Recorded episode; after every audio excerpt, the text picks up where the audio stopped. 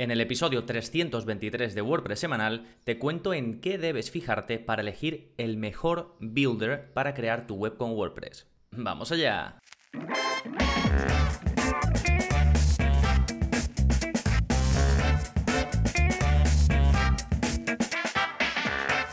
Hola, hola, soy Gonzalo Navarro y bienvenidos al episodio 323 de WordPress Semanal, el podcast en el que aprendes WordPress en profundidad. Hoy te voy a hablar de un tema, pues, eh, muy popular. Hay gente muy en contra de los builders, sobre todo gente de perfil técnico, y gente muy a favor porque, como veremos a continuación, aporta versatilidad en varios ámbitos. Entonces, la columna vertebral de este episodio será cómo elegir el mejor builder para tu caso, para tus necesidades. Incluso al final te comentaré, porque he estado haciendo preguntas en redes sociales y un poco también lo que me llega eh, a través del soporte, pues te comentaré lo que más escucho yo por ahí, ¿no? En mi entorno cuáles son los mejores, entre comillas, los más utilizados, sería eh, lo más correcto. Y espero que tras este episodio pues puedas hacerte una idea de si estás en ese punto en el que no sabes cuál elegir, o quieres cambiar, o quieres tener una idea de cuál es mejor para tu caso, pues espero que tengas las cosas más claras, como digo, tras este episodio. En un momentito con todo eso, pero antes, como siempre, novedades que está pasando en gonzalonavarro.es esta semana, pues tenemos nuevo vídeo de la zona código, es el vídeo 273, y en él te enseño a mostrar la última vez que los usuarios iniciaron sesión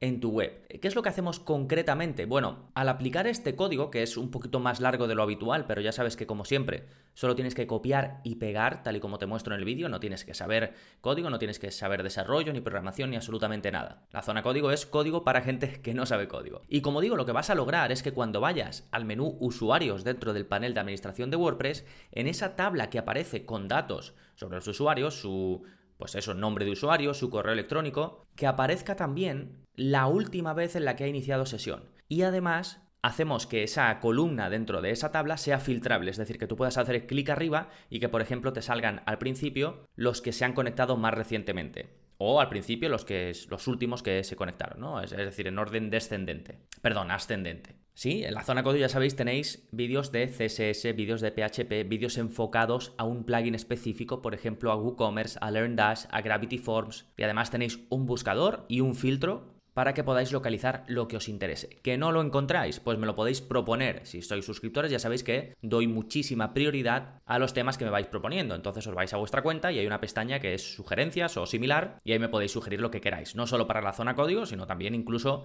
para episodios del podcast, para cursos, por supuesto. Que por cierto, el curso más reciente publicado, el curso de Astra, es precisamente uno de los cursos que más me habíais propuesto y por eso pues eh, lo saqué. Y en nada, en una semana o menos tendréis la ampliación del curso incluyendo la parte pro. En cuanto a los cursos, ya sabéis, también tenéis un montón de cursos, también podéis filtrar por tipo de cursos, de WordPress puro y duro, los que podéis empezar por WordPress eh, básico, intermedio, cositas más avanzadas, incluso meter, meternos en, en un código si así lo queréis, cursos de plugins concretos para crear escuelas online, para crear webs de membresía, para llevar la seguridad, para llevar el mantenimiento, en definitiva, como siempre digo, todo lo necesario para crear y gestionar webs de forma profesional. ¿Sí? Ya sabéis que tenéis toda la info en gonzalonavarro.es o si queréis ver directamente los enlaces que voy comentando, pues tenéis todo este episodio escrito con sus enlaces si escribís en vuestro navegador gonzalonavarro.es barra 323. Sí, eso en cuanto a las novedades. Vamos ahora con el plugin de la semana que se llama Eggwit E-Commerce Shopping Card. ¿Qué es este plugin? Bueno, es un eh, plugin de e-commerce, pero tiene un enfoque diferente a los típicos, a WooCommerce y otros que podemos encontrar.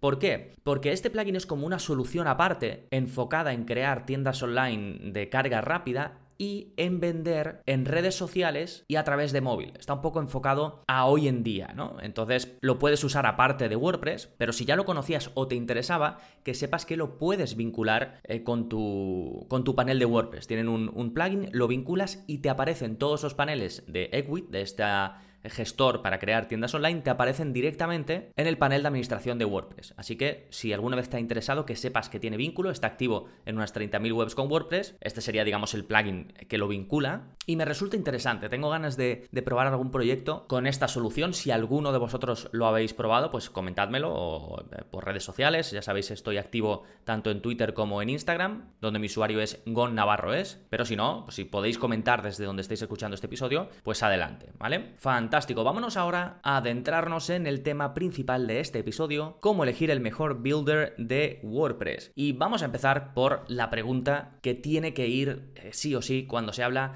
de, de, este tipo de tema. ¿Realmente necesitas un page builder, un constructor visual? Pues la respuesta, por supuesto que es no. Pero los builders existen por algo aportan opciones de diseño y aportan funcionalidades. Así que si no sabes código y quieres versatilidad, es decir, algo más allá de lo que te aporta el editor de Gutenberg, pues los builders te la dan. ¿sí? Tengo un episodio entero respondiendo a la pregunta de si realmente necesitas un page builder y lo dejo justo enlazado en este, en este punto y también al final en las notas del episodio. De todas formas, es el episodio 270, ¿eh? por si queréis ir directamente a él. Ahí defino mejor qué es un page builder, hablo en, concreto del editor de Gutenberg si realmente es un page builder, menciono los page builders más populares, me adentro en las diferencias entre utilizar un builder externo o el nativo, es decir, Gutenberg, y por último ya, pues doy mi opinión de si realmente es necesario un builder teniendo Gutenberg. Y en qué casos, básicamente, ¿no? Bien, entonces, como digo, como hay un episodio completo, no me voy a, detener demasiado en esto, vamos directamente a lo que nos ocupa. Eh, imaginemos que has decidido o sabes que necesitas un builder, entonces, ¿cómo eliges el mejor? Primero, yo haría la, la distinción aquí de si es para una web o es para dedicarte a hacer webs. Porque no es lo mismo especializarte en un builder para todos tus proyectos que usar uno puntualmente para una web, porque al final los builders, como todo, tienen su curva de aprendizaje. Entonces, pues a lo mejor no vas a aprender a utilizar Oxygen, que es, tiene su curva de aprendizaje, si es solo para hacer una web. Quizás te valga con algo más sencillo, que te venga ya con alguna plantilla prediseñada y que te guste, te sea cómodo modificar las cositas que tengas que modificar. De hecho, seguramente para estos casos no llegues a necesitar un builder, puedes usar algún theme que tenga plantillas eh, basadas en el editor de Gutenberg, como por ejemplo Astra, Generate Press, Cadence Theme, etc. ¿sí? La segunda, eh, eh, bueno, y, por otro lado, si, si, quieres especializarte en un builder para, porque a lo mejor te vas a dedicar de forma profesional a diseñar webs a medida para otra gente, pues ahí sí, ahí puedes invertir el tiempo en aprender un builder que te dé todo lo que tú necesitas, porque al final le vas, a le vas a sacar rendimiento, ¿vale? Eso por un lado, pensar si es para una web o te vas a especializar en algo que te sirva después para crear muchas webs o para clientes o para ti. Al fin, lo mismo, em, pues creas webs nicho o, o, no lo sé, o tienes muchos proyectos y tú haces tus propias webs. ¿Sí? Esa pregunta por un lado. Otra pregunta, ¿qué necesitas construir? ¿Qué vas a crear? Esto quizás no sea fácil si no tienes experiencia previa en, pensar qué, necesito, pero intenta pensarlo de antemano. Tanto en diseño, ¿qué, ¿qué partes de diseño voy a querer controlar? Voy a querer controlar Ahora entraremos más en detalle en esto, ¿no? Pero voy a querer controlar todo estructuralmente, todos los espacios, la cabecera, el menú, voy a querer controlar el diseño de la página de blog, voy a querer poder cambiar cualquier cosa que se me ocurra de diseño o voy a partir de una plantilla y voy a cambiar los colores. Esto es también importante que lo pienses porque eh, teniendo en cuenta esto te puedes eh, tirar o te puedes decantar por un builder u otro. Y también piensa en cuanto a funcionalidades, qué quieres que pueda hacer la web. Si bien las funcionalidades te las deberían de aportar plugins aparte, hay veces en las que están muy ligadas al diseño y se funden un poco. Entonces por eso muchos builders traen también funcionalidades, como por ejemplo poder mostrar un listado de contenidos, ¿no? Y que a la vez puedas diseñarlo o mostrarlo con el mismo aspecto que el resto de cosas de tu web, que el resto de cosas que estás diseñando con tu builder. Entonces todo este tipo de cosas puedes necesitarla. Bien, vamos a, a centrarnos un poco en esto porque quizás sea lo más complejo y vamos a ver qué puedes necesitar en cuanto a diseño y a funcionalidades de un builder. Por un lado, si no te dedicas a hacer webs, yo pienso que puedes mirar cosas como por ejemplo diseños predefinidos, es decir, que vengan con plantillas. Así que ahí puedes ver la librería de plantillas de todos los builders, que al final voy a mencionar los, más populares, los que más escucho yo, los que más veo en mi día a día, pues te vas a todas las webs, vas a la librería y ves si te encajan o cuáles te encajan más. ¿Qué más puedes mirar que tenga un builder si no te dedicas a hacer webs? Es decir, si, vas si haces webs para ti y ya está. Estilos globales, ¿no? Que puedas elegir los estilos de toda la web, tipografía, colores, etc. Esto lo traen todos realmente, o casi todos, ¿eh? Plantillas de página. ¿Esto qué es? Control estructural del diseño, que puedas crear una maquetación, una plantilla, una estructura para los distintos tipos de contenido de tu web. Es decir, que todas las páginas se vean de una determinada manera, con unos espacios, con una cabecera, con un pie de página, que todas las entradas del blog se vean de otra manera diferente, con una imagen destacada arriba y un fondo,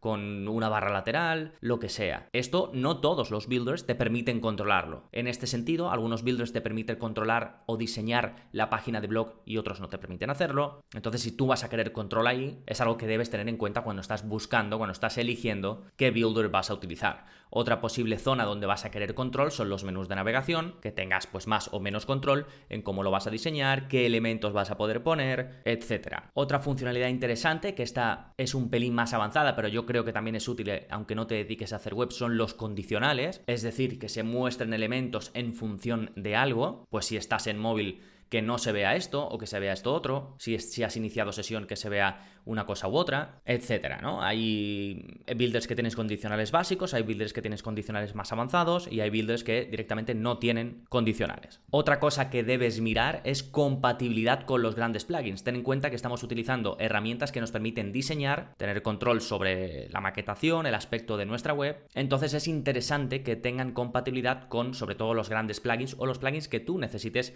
utilizar. Por ejemplo, WooCommerce, hay builders que te permiten diseñar tanto la página de la tienda como la página de la ficha de producto de WooCommerce, otros no. Vínculo, por ejemplo, o compatibilidad con WPML. Imagínate que quieres crear una tienda multidioma y que de repente te encuentras con que cuando creas la versión en inglés de tu web no puedes modificarla o te cuesta mucho modificarla. Pues los principales builders tienen compatibilidad con WPML, pero hay otros que no. Advanced Custom Fields para crear campos personalizados. Es interesante que si trabajas con campos personalizados, pues los puedas después utilizar en tus diseños que creas a medida. Esto, por ejemplo, lo vemos en el curso de Elementor Pro. Y en general cualquier cosa que necesites. Estos son eh, tres de los grandes plugins que eh, casi todos buscan tener compatibilidad con ellos porque son muy utilizados. Pues este tipo de cosas deberías mirar si no te dedicas a hacer webs, pero vas a utilizar un builder para hacer la tuya. Por otro lado, si te dedicas a hacer webs, además de por supuesto lo de arriba, algunas funcionalidades muy interesantes que puedes buscar en tu builder es que te, permiten, te permitan editar estilos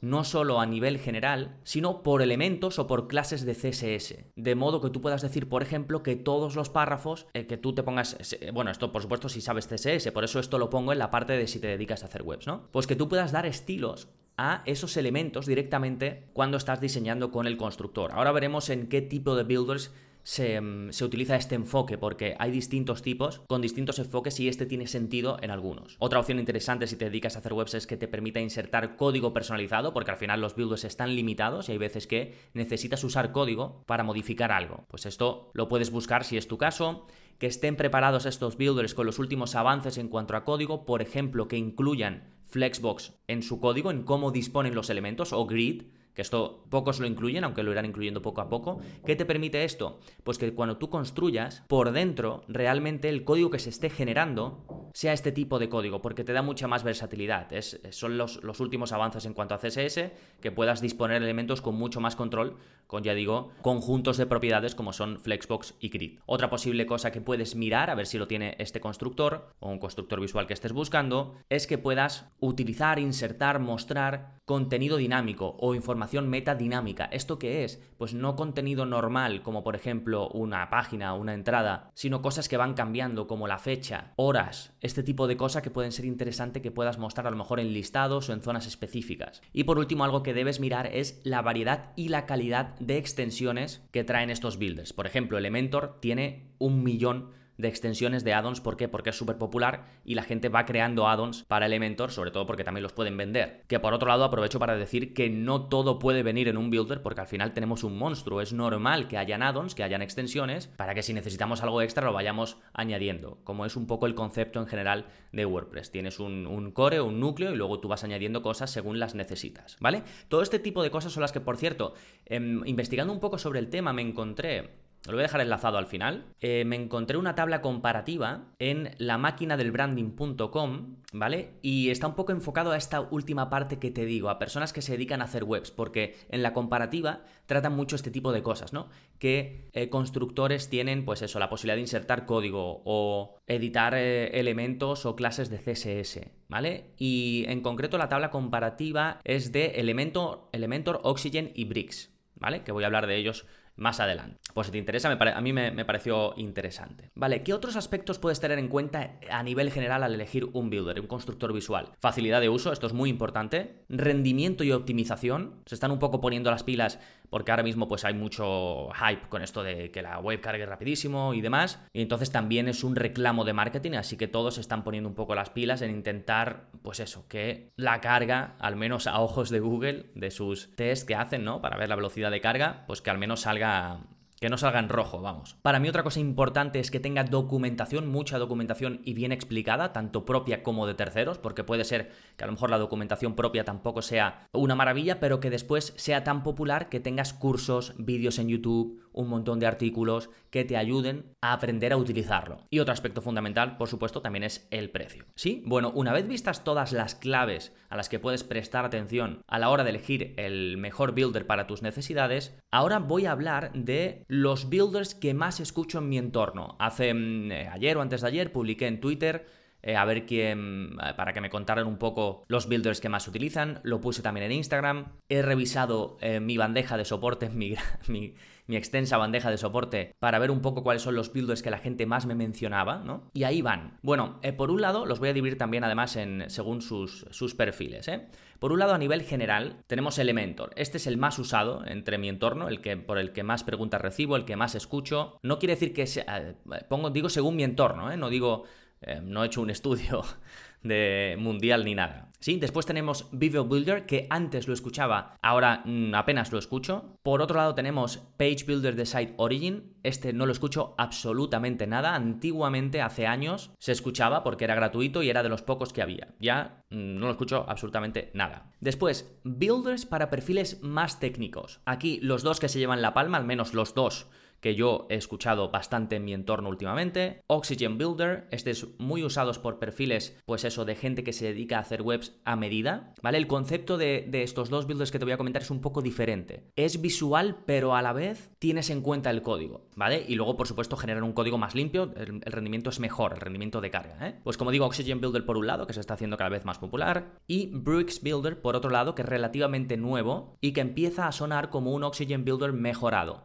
También aporta mejor rendimiento que el resto de builders, sin duda. ¿eh? Este tiene muy buena pinta, sobre todo porque la gente está empezando a utilizarlo y van poco a poco o de, forma relativamente rápida añadiendo características nuevas. Algunas está por detrás de Oxygen, otra empieza a estar incluso por delante. Sí, para mí, de estos que he comentado hasta ahora, los más interesantes son Elementor, Oxygen y Bricks. ¿eh? Bien. Em, builders incorporados en themes. Esta es otra temática, eso es es un mundo aparte y esto les viene bien sobre todo a gentes que se a agentes no a, gente que se especializa en un tema en un tema de WordPress específico y que ya pues lo controla mucho y ya se queda con ese y, lo domina no aquí los más sonados son Divi Builder por supuesto que está muy difundido muy difundido el uso de este builder porque viene con el tema Divi. Otro de los hiperdifundidos es WP Bakery, que viene con themes prediseñados de ThemeForest, y este sobre todo me llega por clientes a los que le han hecho la web, a los que sobre todo se la hicieron hace tiempo, porque ya los temas que están en ThemeForest se están pasando todos, o casi todos, a Elementor o tienen su propio constructor visual, como es el caso de UX Builder de el theme Flatsum, que ese también, por ejemplo, en Twitter me lo comentaron y también me ha llegado eh, por clientes a través de soporte y demás. ¿eh? Este está más enfocado a WooCommerce, sobre todo se venden así, ¿no? Con muchas plantillas em, para tiendas online con, con WooCommerce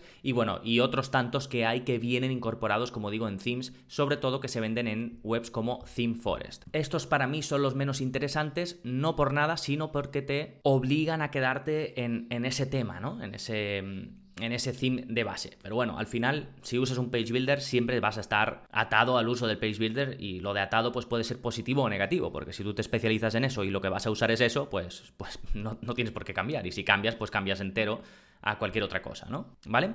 Yo particularmente no utilizo un page builder, pero porque yo no lo necesito. A mí, con el editor de Gutenberg y las modificaciones que pueda hacer por código, lo tengo. Pero entiendo los casos, y además los, los builders son tan populares porque hay casos de uso, hay necesidad de, de esto, incluso gente que sabe mucho de código, más que yo, que utiliza builders porque le facilita la vida. Sí, bueno, espero que este episodio te haya ayudado a, pues un poco, aclararte ideas, conceptos. Recuerda que tienes más episodios relacionados con esto. Por ejemplo, tienes el episodio 187 donde te hablo de errores a evitar cuando utilizas un page builder, porque no todo vale o no todo debería valer, debemos mantener unas buenas prácticas aunque utilicemos un page builder, y el 270 donde hablo si es necesario utilizar un page builder en WordPress teniendo Gutenberg. Sí, además en la zona de cursos podéis buscar, si os interesa, por ejemplo, cómo adentraros en el editor de Gutenberg tenéis un curso, Elementor tenéis otro curso, tanto del gratuito como de pago, o por ejemplo los cursos de Astra, GeneratePress o Cadence Theme, que son temas de WordPress pensados para utilizar en combinación con un constructor, ya sea el nativo, Gutenberg, o otro como por ejemplo Elementor. Y si aún así os queda alguna duda, ya sabéis que siempre me podéis contactar y os recomiendo los cursos que podéis hacer en función de vuestras necesidades. Recordad toda la info de este episodio en gonzalonavarro.es barra 323. Nada más por este episodio, como siempre muchísimas gracias por estar ahí, nos seguimos escuchando, adiós.